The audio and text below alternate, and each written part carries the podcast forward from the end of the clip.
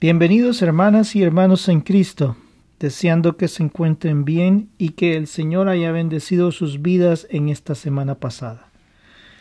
Continuamos con nuestro estudio del libro de Isaías y estamos en el capítulo 24. Según recordamos la anterior parte, pues estuvo hablando acerca de las distintas naciones y cómo éstas serían destruidas eh, eh, que han sido utilizadas como, como elemento de justicia, es decir, para aplicar la justicia sobre un pueblo que es pecador, pero que estas naciones también van a sufrir el juicio sobre ellas mismas. Ahora, inclusive estábamos hablando de la ciudad de Tiro, que era una de las ciudades eh, portuarias muy importantes, las cuales eh, tenía un gran comercio y pues ellos no sentían en sí que iba a llegar a ellos ninguna destrucción, pero en realidad sí llegó la destrucción hacia ellos. Y ellos pensaban de que todo iba a estar bien. Ahora Dios también eh, menciona dentro de esta profecía de que a los 70 años pues esta ciudad sería nuevamente reconstruida. Ahora en el capítulo 24 habla del juicio de Dios sobre la tierra Dios abre el capítulo con una temática de justicia. La justicia será aplicada a todos sin igual. Aquí sí no va a haber nadie que va a poder llegar allí y decir yo tengo cuello aquí o yo tengo aquí esto, yo tengo tanto dinero o, o cuestiones así. Ahí nadie, nadie delante de Dios. La justicia es aplicada al igual. Y lo mejor de todo es que Dios conoce las intenciones del corazón. Entonces ahí la justicia definitivamente es aplicada a todos y a todos por igual, sin importar el estatus de la persona. Desde el más pobre hasta el más poderoso, Dios juzgará, juzgará sin distensiones. Ahora este juicio ha caído porque Dios lo ha querido es una pregunta. Eh, es decir, ¿Dios castiga solo por castigar o, o, cómo es la cosa? O sea, todo esto lo hemos venido estudiando. ¿Dios castiga o este juicio ha venido porque Dios así lo ha querido? No. Dentro de este mismo pasaje, dentro de este mismo capítulo 24, Dios nos muestra en los versículos del 4 al 6 cómo nosotros, la humanidad. Somos culpables de contaminar del pecado, contaminar con el pecado a la tierra y todo lo que en ella hay. Es por esto que ha llegado el juicio. Veamos qué es lo que dice. Del versículo 4 al 6 del capítulo 24 dice así. Se destruyó, cayó la tierra, enfermó, cayó el mundo enfermaron los altos pueblos de la tierra, y la tierra se contaminó bajo sus moradores, porque traspasaron las leyes, falsearon el derecho, quebrantaron el pacto sempiterno. Por esta causa la maldición consumió la tierra, y sus moradores fueron asolados. Por esta causa fueron consumidos los habitantes de la tierra y disminuyeron los hombres. Es bien interesante que el profeta, es decir, Dios le dio al profeta esta palabra. Okay. Hemos visto tanto juicio, hemos visto tanta destrucción, hemos visto esto, hemos visto lo otro, pero ¿por qué? ¿Por qué eso ocurre? Porque hay un pacto, hay una ley, hay algo espiritual detrás de todas las cosas que hay en el mundo. Y esa, esa ley espiritual es una ley que gobierna, gobierna a todo el mundo, quiérase o no. Si tú crees en Dios, si tú no crees en Dios, si tú crees en, en que Mahoma, si tú crees en, ah, en Buda, si tú crees en lo que tú quieras creer, detrás de todo hay una ley, una ley espiritual que está escrita. Que si solo los cristianos tenemos esa ley, no. Hay algo bien interesante dentro de la, los estudios de la ética, es decir, la, la forma de comportamiento del hombre a los demás. Y pues a los demás, a Dios o a uno mismo, podríamos decirlo, porque hay una ética personal en donde yo no me traiciono a mí mismo, es decir, yo sigo una forma de comportamiento leal o una forma de comportamiento en donde yo me respeto a mí mismo. Pero sí, estas, es, no importando lo que sea, hay una ley escrita dentro del corazón del hombre. Y esa ley escrita, pues, eh, nos habla de una justicia en tu corazón, si tú vienes y le haces daño a un animal, pues tú sientes en tu corazón. Puede ser de que ya después de tanto matar animales o, personas o lo que sea, eh, ya tu corazón queda completamente desarraigado, destruido y ya no siente nada. ¿Por qué? Porque ha permitido que el pecado destruya su corazón. Pero en sí hay una ley escrita. Esa es la primera ley pero escrita en el corazón de todo y cada uno de nosotros. Existe una ética, una moral escrita en el corazón de los hombres. Esa moral, esa ética escrita en el corazón de los hombres, sin tomar en cuenta decir de que nunca oyeron de la palabra de Dios. Eso es algo que Dios ha puesto en el corazón del hombre, una moral y ética que han sido escritas en el corazón del hombre y el comportamiento del hombre pues es guiado a través de esta moral y ética. Ahora, ya cuando la palabra de Dios llega delante de los hombres, ya aquí está abierta una ley y nos dice, ok, no hagas esto, no hagas los otros. Y cuando tú comparas esa ley con la ley moral que está escrita en el corazón del hombre, hay una similitud tan grande. Creo que lo único que no, que no logra asimilar es el cuando Dios dice de que alabarás a un solo Dios y a, a este Dios seguirás y no te harás imágenes y esto y lo otro.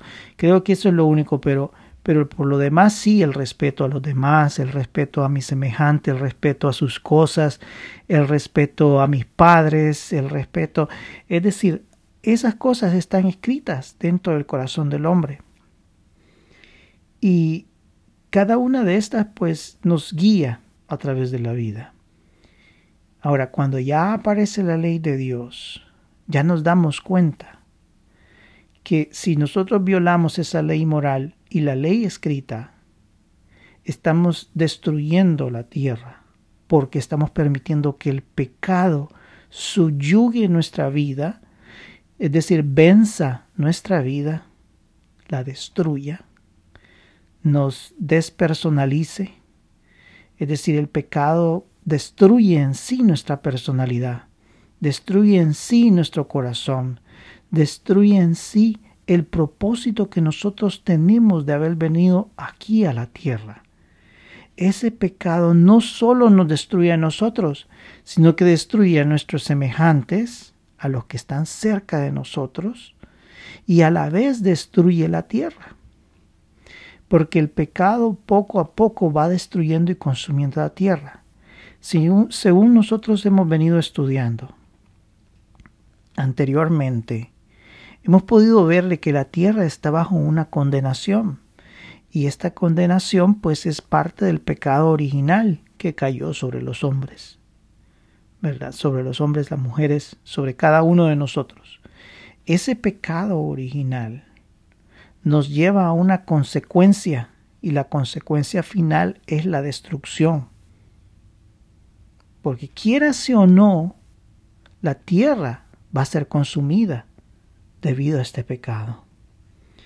Y la misma palabra de Dios en este capítulo 24 de Isaías nos dice aquí, por esta causa la maldición consumió la tierra y sus moradores fueron asolados, Por esta causa fueron consumidos los habitantes de la tierra. Es decir, la tierra se contaminó bajo sus moradores. Nosotros hemos contaminado la tierra con nuestro pecado, con el pecado original. Y esto pues tiene una consecuencia. Sufriremos una consecuencia. No es una ley caprichosa, sino que es algo, el, el propósito del ser humano cuando fue creado fue de alabar a Dios. Ese es el propósito del ser humano. Y eso es lo que no muchos entienden. Y, en, y a, a, medida de que tú vas avanzando en el libro de Isaías, te vas dando cuenta al punto en donde la gente dice de que Dios les imparte la palabra, la sabiduría, y no lo quieren escuchar, sino que al contrario, ellos ponen su confianza en sí mismos. Ellos se han vuelto a sí mismos dioses y ellos son los que encuentran el camino de la verdad. Pero la verdad, mi verdad, la verdad que a mí me gusta, no la verdad de Dios. Todo esto traerá consecuencias grandes. No es una ley caprichosa, sino más bien Dios sabe que si esas leyes son violadas, la tierra, nuestras vidas y todo lo que está a nuestro alrededor sufrirán las consecuencias. Isaías recibe una nota que no solo se ve reflejada en sus tiempos, pero más allá en la historia, en explicar que el pecado, las transgresiones a la ley, provocarán un juicio cíclico en toda la tierra y la historia. Es decir, el pecado pues trae consecuencias. Primero trae unas consecuencias que es en el tiempo en que está ocurriendo el pecado el pecado quiera o no, pues va a traer una consecuencia, trae una consecuencia en mi vida, trae una consecuencia en una nación, trae consecuencias en este, en aquel, es decir, trae unas consecuencias en la tierra. Y, tú te das cuenta, esas consecuencias pues afectan tu vida, si es que, si es que mi pecado, mi pecado, digamos, mi pecado, traerá consecuencias sobre mi vida, destruirá mi vida, acabará mi vida llegará juicio a mi vida. Quieras o no, llegará ese juicio. Y es tremendo. Ahora, no solo mi pecado es analizado en este capítulo, sino que Isaías va más allá en decir, ok, el pecado poco a poco va consumiendo a nivel cíclico todos los periodos de la historia. Y así vemos que a través de la historia, así como lo estudiamos en el libro de Apocalipsis acerca de los, de los jinetes del Apocalipsis, en donde se mira en, en, en, forma cíclica cómo el hombre con su filosofía trata de controlar a los hombres, y así surge una filosofía, surge otra y surge otra, pero en realidad lo que está surgiendo es más destrucción, más caos. Pues lo mismo es el pecado poco a poco ese pecado y esas transgresiones a nivel cíclico que van surgiendo en cada periodo de tiempo, en cada cultura, en cada región del mundo, van provocando destrucción, un juicio que se está cayendo sobre nosotros. Todo esto hasta llegar al juicio final. El pecado muestra, muestra sus efectos totales en que la tierra será consumida por éste, hasta llegar a la conclusión final del reino de Dios sobre la tierra, donde la justicia brillará sin necesidad, de ayuda. Es decir, Dios pone la comparación en que no es comparación, sino que Él analiza a nivel histórico que el pecado va a seguir su curso va a consumir esta tierra, va a destruir a sus habitantes, va a acabar con todo este ciclo de destrucción. Y el paro va a llegar al momento en cuando el reino de Dios surja y eso y eso es lo que, que, ese, que eso va a provocar que al final ese juicio va a ser lo que detenga todo este ciclo de destrucción. Eso es lo que Dios está mostrando en esta parte. Ahora, la narrativa de los tiempos finales continúa en el capítulo 25, pero ahora nos muestra a aquellos que confían en Dios, los cuales serán redimidos. Dios será su protección, su amparo. Pero los que confían en sus propias fuerzas, en sus propias justicias, serán avergonzados. Los poderosos que creen que tienen todo bajo su control serán humillados, pues todo está bajo el control de Dios. Ellos piensan que tienen todo el poder, toda la riqueza y todo lo que fuera, pero en realidad es Dios quien tiene control. La promesa del versículo 8 y 9 del capítulo 25, veamos qué es lo que dice acá. Dice, destruirá a la muerte para siempre, y enjugará Jehová el Señor toda lágrima de todos los rostros, y quitará la afrenta de su pueblo de toda la tierra, porque Jehová lo ha dicho. Y se dirá en aquel día, He aquí, este es nuestro Dios. Le hemos esperado y nos salvará. Este es Jehová, a quien hemos esperado, nos gozaremos y nos alegraremos en su salvación. Dios tiene una promesa. La muerte será destruida tal y como en el libro de Apocalipsis nos menciona, cuando Cristo reine sobre la tierra. Esa maldición que ha caído sobre la humanidad, la muerte, esta será quitada y va más allá en decirnos que Él será nuestro consuelo. Nuestras penas y preocupaciones serán quitadas. Todo esto cuando nuestras todo esto sucederá y nos dice de que nuestras lágrimas serán, serán enjugadas. La esperanza en Dios no queda atrás. Hemos esperado en nuestro Dios y Él ha conquistado la maldad. Es decir, Dios nos está mostrando acá algo que es que va hacia el futuro, no al momento en que está ocurriendo esta situación de Israel, de Judá, de los babilonios, de los asirios y, y, de los caldeos. Es decir, hay en este periodo se va más allá en la historia.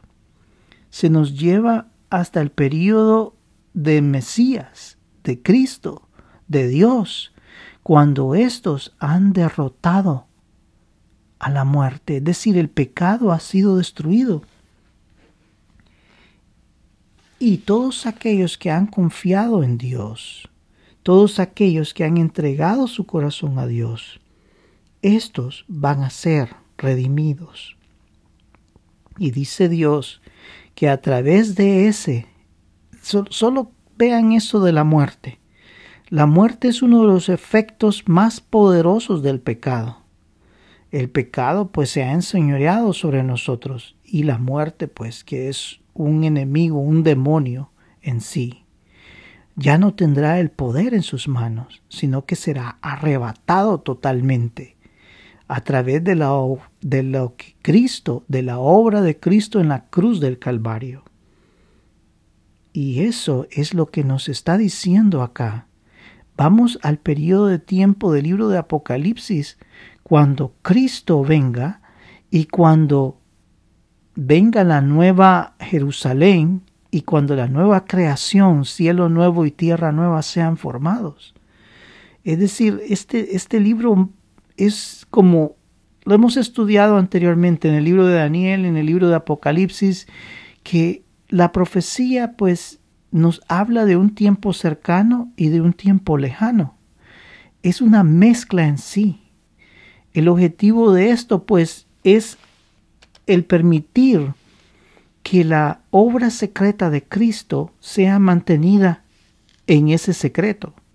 Es decir, se nos habla de que se va a ser vencido el enemigo, se nos habla de que va a ser vencido esto, que se nos habla, en realidad nos está diciendo en pocas palabras, el enemigo va a ser vencido, pero no nos dice cómo va a ser la operación de vencer al enemigo. Pero en sí, la profecía que se nos está mostrando lleva a este doble, doble significado hacia el tiempo de ese momento y hacia el tiempo futuro cuando venga el reino de Dios, cuando Cristo venza al anticristo y tome control sobre la tierra, cuando nuestras lágrimas sean enjugadas. Es decir, Dios tiene en pocas palabras el control de la historia, que si el pecado en este momento tiene la soberbia, tiene el, el control de este mundo, pues en realidad sí, el pecado tiene control, pero, pero Dios nos ha abierto la posibilidad de ser salvos a través de Cristo. Y es así como en la confianza en Dios nos dice acá, en el versículo 9, he aquí, este es nuestro Dios, le hemos esperado. Esperar, hemos confiado. Y nos salvará este es Jehová, a quien hemos esperado. Nos gozaremos y nos alegraremos en su salvación. La confianza en Dios es tan importante porque esa nos abre el camino de la salvación. Bien, en el capítulo 26 pues continúa la narrativa del reino de Cristo Inclusive se ve mezclada la visión de los dos períodos de la grandeza, de grandeza sobre la tierra, como cuando Cristo retorne como rey y cuando se forme la nueva Jerusalén. El versículo 2 nos dice que sólo los justos entrarán en ella. Veamos, el capítulo 26. Dice así. Comencemos desde el, el versículo 1. En aquel día cantará este cántico en tierra de Judá. Fuerte ciudad tenemos. Salvación puso Dios por muros y ante muro. Abrí las puertas y entrará la gente justa, guardadora de verdades. Estamos hablando aquí de un lugar en donde gente justa entrará a ese lugar. ¿Qué es lo que nos dice el libro de Apocalipsis acerca de la Nueva Jerusalén? Los justos serán los únicos que entrarán a ese lugar. Ningún pecado entrará a ese lugar, ninguna persona pecadora entrará a ese lugar, sino que solo los justos de Dios.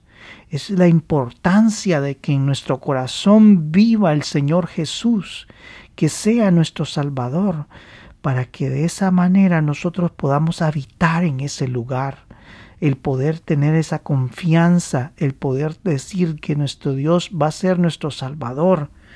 Veamos que sigue ahí. Tú guardarás en completa paz a aquel cuyo pensamiento en ti persevera, porque en ti ha confiado.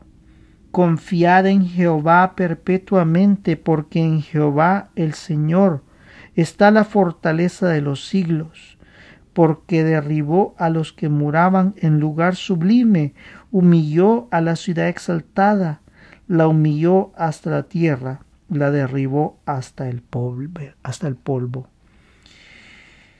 Tú guardarás en completa paz a aquel cuyo pensamiento en ti persevera, porque en ti ha confiado. Es la visión que nos está presentando el Señor, este libro, la Biblia, que nos, que nos ha sido regalado por Dios, ahora es un libro completo. Gracias a Dios, a través de la historia, desde que el cristianismo fue fundado, esta palabra de Dios ha sido colectada. Y tú puedes ver cómo cada uno de estos versículos encaja cada uno de estos libros encaja en uno mismo. El mensaje de este libro de Isaías se complementa, complementa al libro de Apocalipsis. Es una visión eterna una visión de salvación, es una visión de, de, paz, es una visión en sí para aquellos que su confianza está en Dios, es una visión de paz. Y así tú lo miras en el libro de Apocalipsis, por supuesto, aquellos que no confían en Dios, pues tienen un final triste, tienen un final triste en sí. Pero aquellos que confiamos en Jehová, en nuestro Dios, en nuestro Señor, en Jesucristo, que confiamos en Él, paz vendrá a nuestro corazón. Tenemos que estar descansados, tenemos que estar confiados. Tú guardarás en completa paz a aquel cuyo pensamiento en ti persevera, porque en ti ha confiado. ¿Qué significa confiar? Como lo vimos en el estudio anterior, esta nación, estos dos reinos, reino del norte, reino del sur, no quisieron confiar en Dios. Entonces no había paz en el corazón de ellos. Ellos tenían que buscar su alianza política, militar y religiosa con otras naciones. Se aliaron con Siria, se aliaron con Egipto, se aliaron con este, se aliaron con lo otro y comenzaron a hacer como lo hacían las demás naciones paganas. No había confianza en Dios. Apartaron a Dios de sus vidas. Y ahora tienen que confiar en el hombre. Pero ¿qué es lo que sucede con confiar en el hombre? van a perder. Porque Dios nos ha llamado a confiar en Él. El libro de Apocalipsis pues nos da la hermosa visión de aquella tierra nueva, donde el pecado no reinará más y donde veremos a nuestro Salvador para siempre. El Señor en estos pasajes nos muestra que debemos de temer que no debemos de temer ante los poderosos, pues Él tiene el poder de humillar y derribar. La justicia no proviene de ninguna mano humana, pero si fuera así, no sería justicia. Es por esto que Dios nos muestra que Él, Él es el ejecutor de la justicia, pues Él conoce los corazones de los hombres. Nosotros solo debemos de esperar en completa paz a nuestro Salvador y dejar en sus manos la justicia divina. En pocas palabras, ¿qué tengo que hacer yo ante toda esta injusticia? Porque la injusticia comienza por el pecado. Y el pecado se multiplica en miles de cosas. Si no es el pecado sexual, el pecado de las drogas, el pecado de, del adulterio, el pecado de que está emborracharse, eh, denigrar a nuestros padres, eh, insultar a Dios, es decir, ese pecado, pues esa injusticia. Y así eso se transmite en otros niveles, la injusticia contra el pobre, la distribución de riquezas y tú puedas verle que hay injusticia. Hay justicia a todo nivel, pero ¿quién es el que imparte la justicia? ¿Soy yo? No, porque yo no conozco el corazón de los hombres. Yo no conozco, eh, yo no tengo la fuerza y si yo uso la fuerza para poder impartir la justicia, no voy a impartir la justicia, porque yo soy un hombre en sí. No soy, no soy Dios. El único que puede impartir la justicia es Dios, la justicia divina.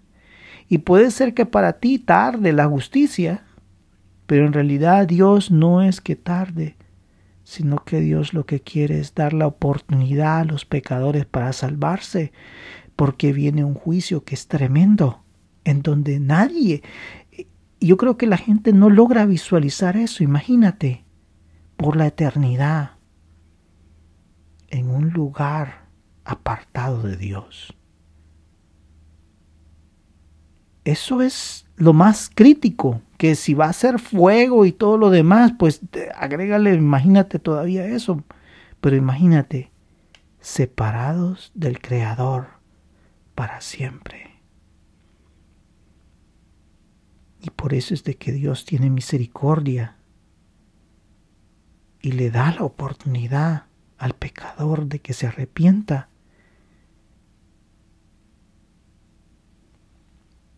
Ahora, Dios nos ofrece en este capítulo 26 una vista hacia los justos. ¿Qué debe de hacer? Bueno, es evidente seguir su palabra, pero también guardar en paz sus corazones el versículo 9 nos muestra algo muy importante. Veamos en este capítulo 26, versículo 9. Dice así, con mi alma te he deseado en la noche, y en tanto que me dure el espíritu dentro de mí, madrugaré a buscarte. porque luego que hay juicios tuyos en la tierra, los moradores del mundo aprenden justicia. ¿Cómo deben ser nuestros corazones? Yo creo que cuando uno se levanta en la mañana, yo me levanto y a veces digo, oh my, tengo que ver qué es lo que, que, está ocurriendo en el trabajo, tengo que revisar el correo, tengo que ver qué es lo que está sucediendo, si hay alguna emergencia. Y es tremendo como nuestra mente se divaga. Y lo que dice acá el, el profeta, con mi alma te he deseado en la noche. Imagínate, tú te vas a la cama, te acuestas y comienzas a orarle a Dios.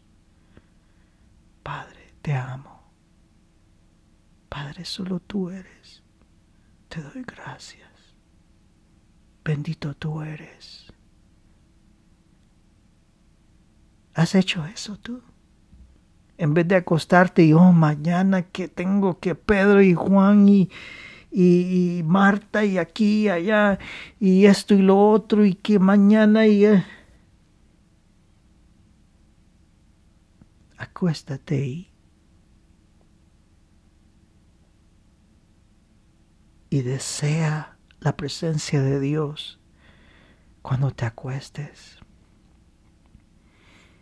Y hay algo muy importante que todos debemos de aprender, todos nosotros. La madrugada me levanto buscándote. Y muchos de nosotros lo que hacemos, lo primero que agarramos es el, el, el correo electrónico y ver qué es lo que ha ocurrido o las noticias y todo eso.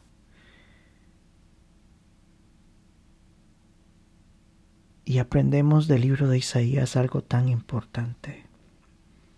Nuestro deseo de nuestro corazón es buscar a Dios.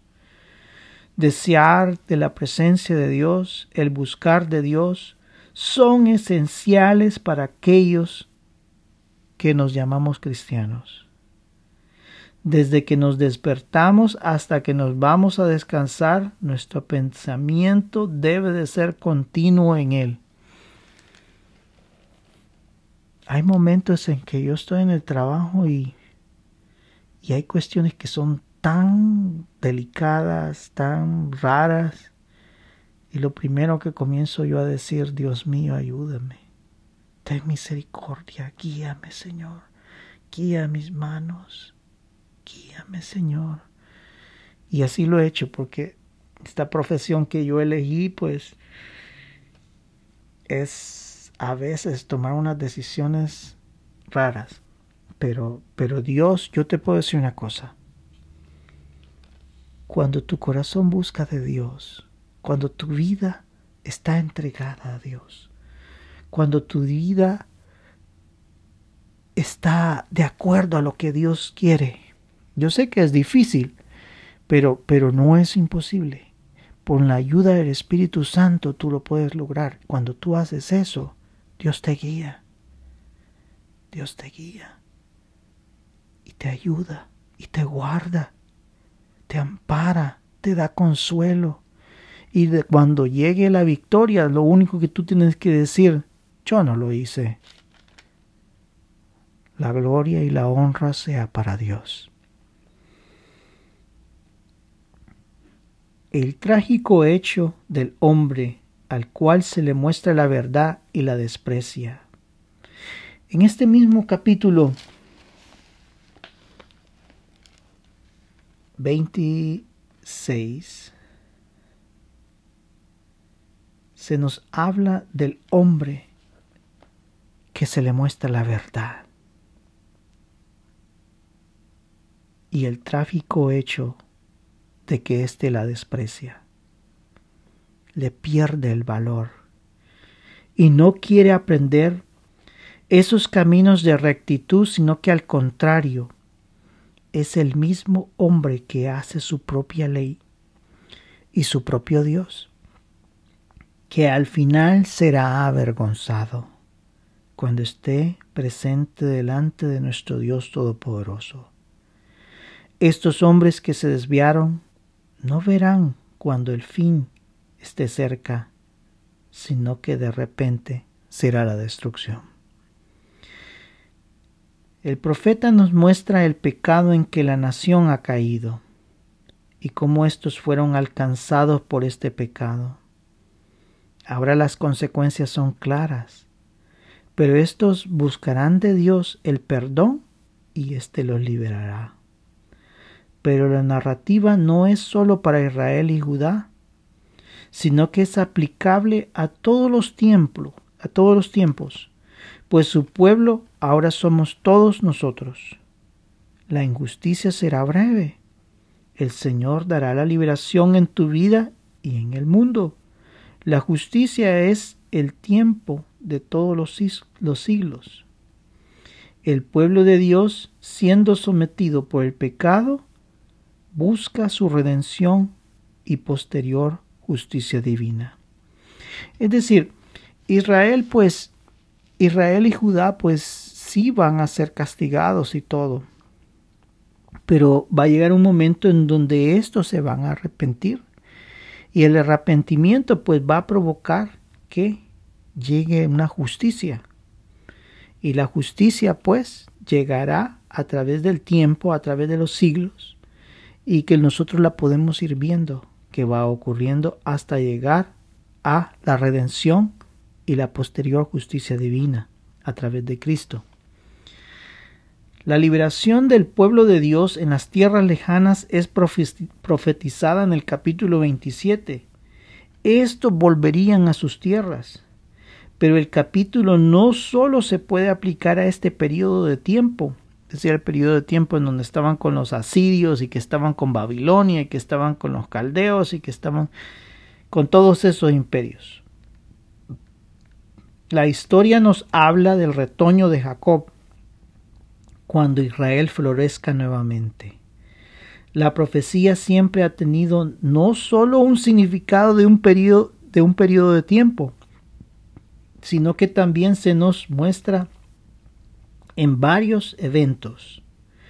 No solo florecerá en aquel tiempo, es decir, aquellos cuando retornen de las tierras donde habían sido llevados exiliados y que vuelvan nuevamente a Israel y que lo formen nuevamente, sino que va más allá, hasta el momento en que el Estado de Israel es formado nuevamente en el 1948. Jacob florece nuevamente. Pero también podemos ir hasta el punto en donde los 144 mil son levantados como la última iglesia cristiana, cristiana sobre el mundo el retoño de Jacob. Es decir, ese retoño no morirá, sino que se mantendrá, se dará. Si tú lo observas, ese retoño vuelve a surgir y vuelve a surgir y vuelve a surgir, porque este pueblo es representante de Dios en la tierra. Quiérase o no. Nosotros ahora tenemos ese compromiso. Somos, cada uno de nosotros somos representantes de Dios en la tierra así como Israel lo tuvo.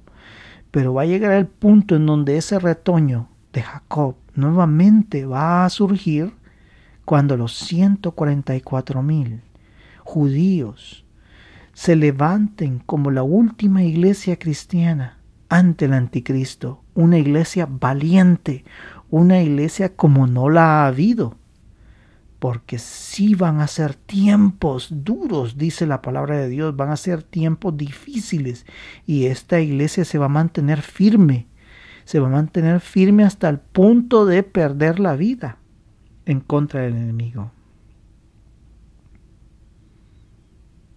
Capítulo 28 se nos habla de Efraín. En realidad está ahí estaba leyendo un comentario en donde dice que esto se refiere a Samaria. Ahora, en sí, lo que se nos está hablando es acerca de el pueblo del reino del norte y específicamente en las ciudades ricas, en las ciudades de esos lugares. Había unas ciudades que eran ricas en sí del, del reino del norte. Estos habían perdido todo el significado de lo que era el seguir a Dios ellos habían abandonado totalmente eso. Y ellos seguían más bien sus corazones. Líderes religiosos y políticos habían violado totalmente la palabra de Dios. Y en sí, Dios les está llamando la atención.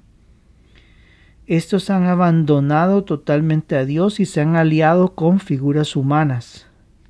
Su fin en sí será un fin de destrucción. En sí será un fin de destrucción.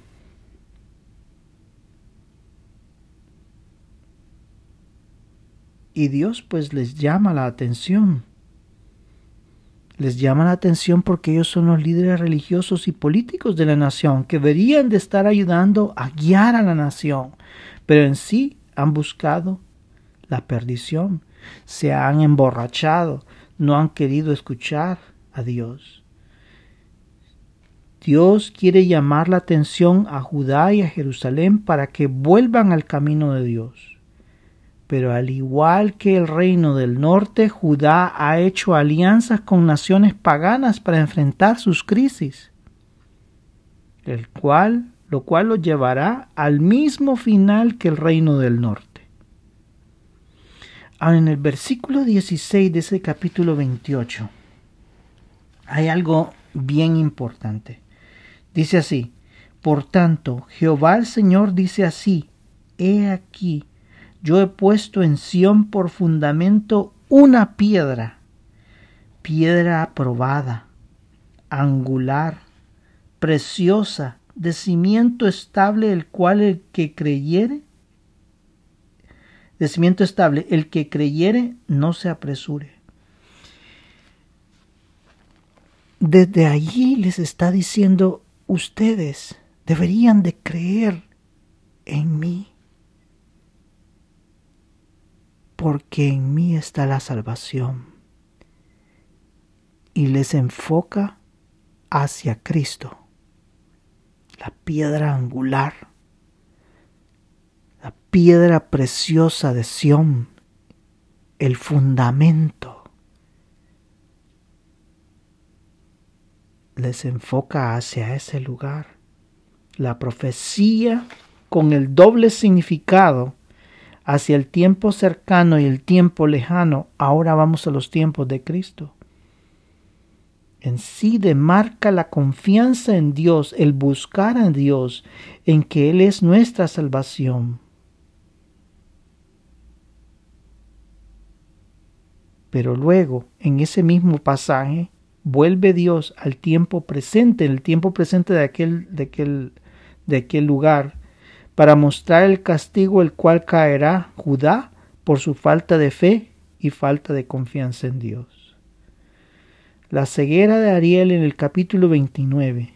De acuerdo a algunos teólogos, el nombre Ariel no tiene un significado, tiene un significado desconocido pero en sí el pasaje nos menciona de la falta de confianza en Dios, la falta que ésta lleva al extravío de sus vidas espirituales y por consecuencia sus vidas físicas, cuando sean atormentados por sus enemigos.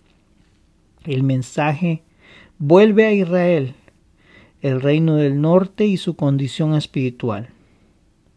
El versículo 13 nos muestra la falsedad religiosa a la que la gente vive en Israel, en Israel. Veamos qué es lo que dice. Capítulo 29, versículo 13 dice así: Dice pues el Señor, porque este pueblo se acerca a mí con su boca y con sus labios me honra, pero su corazón está lejos de mí y, y su temor de mí no es más que un mandamiento de hombres que les ha sido enseñado.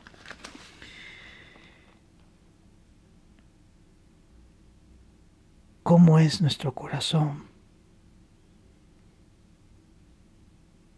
Yo puedo estar hablando y hablando y hablando y hablando, pero realmente eso es vida en mi corazón, es vida en mi alma, es vida en mi, en mi cerebro, es, es, es algo real. ¿O qué es? Nos muestra el carácter espiritual del pueblo de Israel, del reino del norte. de labios, de boca. Hasta ahí llegó. No hace, no compenetra y corta el corazón, nuestras intenciones, nuestra mente, nuestro ser, para cambiar nuestra vida totalmente. Eso le está diciendo Israel. Tú podrás hacer lo que tú quieras, podrás estar gritando la palabra diez mil veces al día, pero si tú no la haces vida en tu corazón, ¿de qué sirve? Te puedes aprender los diez mil versículos habidos y por haber, recitar la Biblia, la Biblia desde el Génesis hasta el último profeta menor, pero si tú no me amas de verdad, si tú solo lo, haces de la boca, ¿de qué sirve? Sus corazones están lejos de Dios. Ellos llegaban y me imagino que comenzaban a decir todo lo que tenían que decir en su en su vida religiosa que tenían. Y, y ya cuando salían vivían una vida desenfrenada, una llegaban y decían, hay que cumplir con tal cosa. Ah, bueno, hagámoslo, bla, bla, bla, y vámonos. Y vámonos al otro, al otro templo, de allá donde están los dioses de acera y donde están los dioses, porque hay que cumplir primero con este y después con los demás. Así era el corazón de ellos. No había compenetrado en sus vidas el mensaje de Dios. Es un grave ejemplo para nosotros de hacer vida la palabra en nuestros corazones.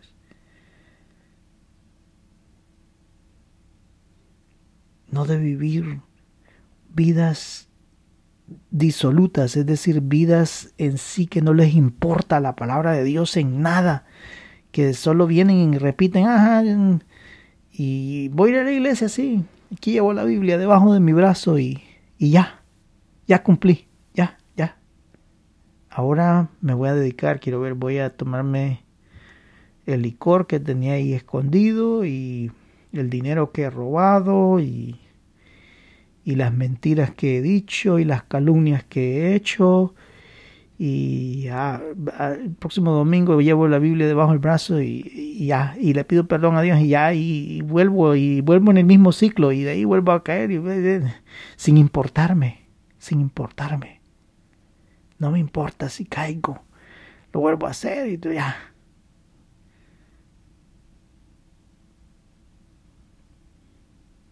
Es tremendo cómo vivía Israel, el reino del norte.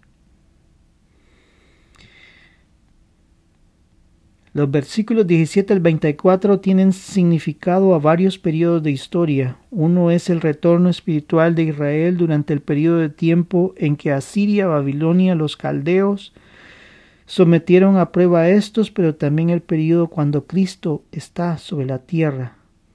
El versículo 18. Veamos qué es lo que dice ese versículo 18. Redención de Israel. En aquel tiempo los sordos oirán las palabras del libro, y los ojos de los ciegos verán en medio de la oscuridad y de las tinieblas. Entonces los humildes crecerán en alegría en Jehová, y aun los más pobres de los hombres se gozarán en el Santo de Israel. Nos vamos hasta el periodo de tiempo de Cristo, cuando Él abre nuestros ojos, cuando Él escribe la ley en nuestros corazones a través de su obra en la cruz del Calvario. Ahora Dios y el Espíritu Santo forman la, ayuda en sí del cristiano para poder escribir hondamente en el corazón y en la mente la palabra de Dios. El Espíritu nos guía, nos ayuda, nos ampara. La palabra de Dios ya no es de boca, sino que directamente a nuestro corazón. ¿Lo has sentido? ¿Has sentido ese poderoso espíritu en tu vida y en tu corazón? El cual escribe profundamente en tu vida el nombre de Cristo. Cada vez que tú vas a hacer algo malo, aquel nombre comienza a palpitar en tu vida llamándote la atención, guiándote.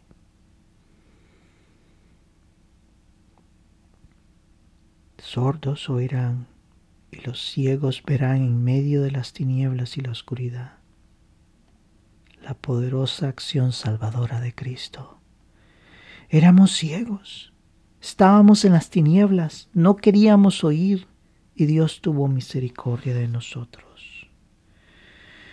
El capítulo 30 pues nos habla de las alianzas extranjeras y sus devastadores efectos sobre la nación. Egipto, nación poderosa, es buscada como alianza en su lucha contra los asirios, pero Dios les llama la atención que en lugar de una alianza humana deberían de buscar la alianza con Dios. La desesperación los ha llevado a una mala decisión. La futilidad de la confianza en las fuerzas humanas los llevará a la destrucción. Confiad en mí, tened paz. En paz y en confianza será vuestra salvación. El versículo 15 nos recalca este hecho. El tema de la confianza de Dios en Dios se abre en los pasajes del, de los versículos 18 al 26 cuando Dios muestra a su pueblo que Él es Él, un Dios justo y misericordioso, que si éstos buscan su perdón, éste los perdonará y los salvará. De este hecho vendrá la bendición espiritual y posterior ésta se convertirá en una bendición material. Pero todo comienza con la decisión de nuestro corazón de servir a Dios. Asiria ha sido usada como brazo para impartir justicia, pero si ésta no se arrepiente buscando de Dios, estos también serán juzgados y destruidos. La sabiduría y justicia de Dios son grandes. Bien, hemos llegado al capítulo 30. Sí son pasajes que te puedo decir la mezcla en, en, esa profecía, eh, la mezcla entre, entre tiempo presente de aquel tiempo y el tiempo futuro y el futuro cercano y el futuro lejano. ¿Cómo utiliza el profeta, cómo Dios y su Santo Espíritu han usado esta fórmula para hablar de la profecía. Pero en sí, lo que nos quiere decir a Dios es confiad en mí, tened paz, confiad en mí, tened paz. Oremos. Bendito sea tu nombre, oh Señor, Adoramos tu nombre, adoramos tu ser, Señor. Te pedimos perdón porque sabemos que fallamos delante de ti.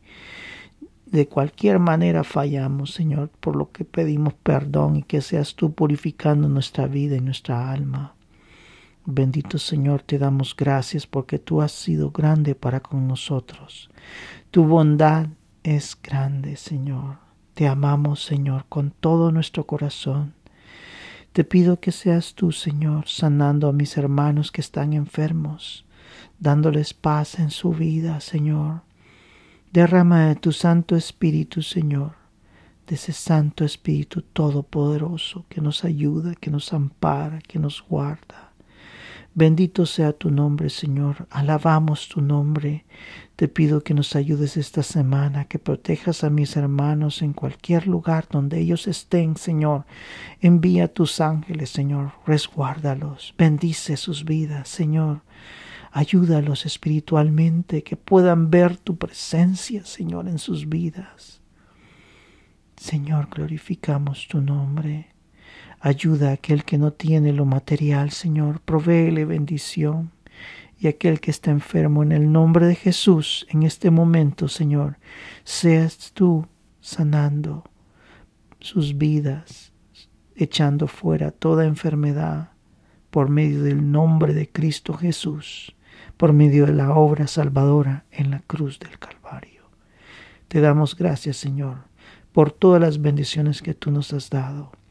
Gracias te damos, Señor. En el nombre de Cristo Jesús hemos orado. Amén y amén.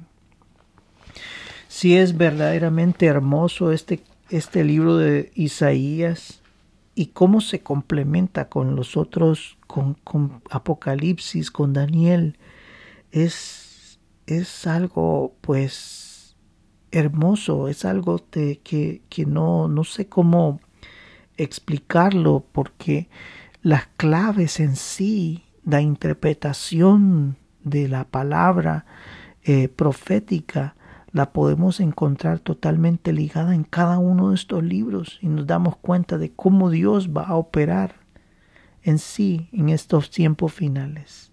Alabo el nombre de Dios y te doy, doy gracias por haber escuchado mi voz. Eh, comparte la palabra de Dios a aquellos que están cerca de ti y que puedan ver en tu vida eh, la obra de Dios para poder liberar las vidas que están separadas de Dios, las vidas que no tienen a Dios o las vidas que no quieren nada con Dios, pero tal vez tu vida puede mostrar en sí algo grandioso que Dios tiene preparado para ellos. Los espero la próxima semana. Dios te bendiga.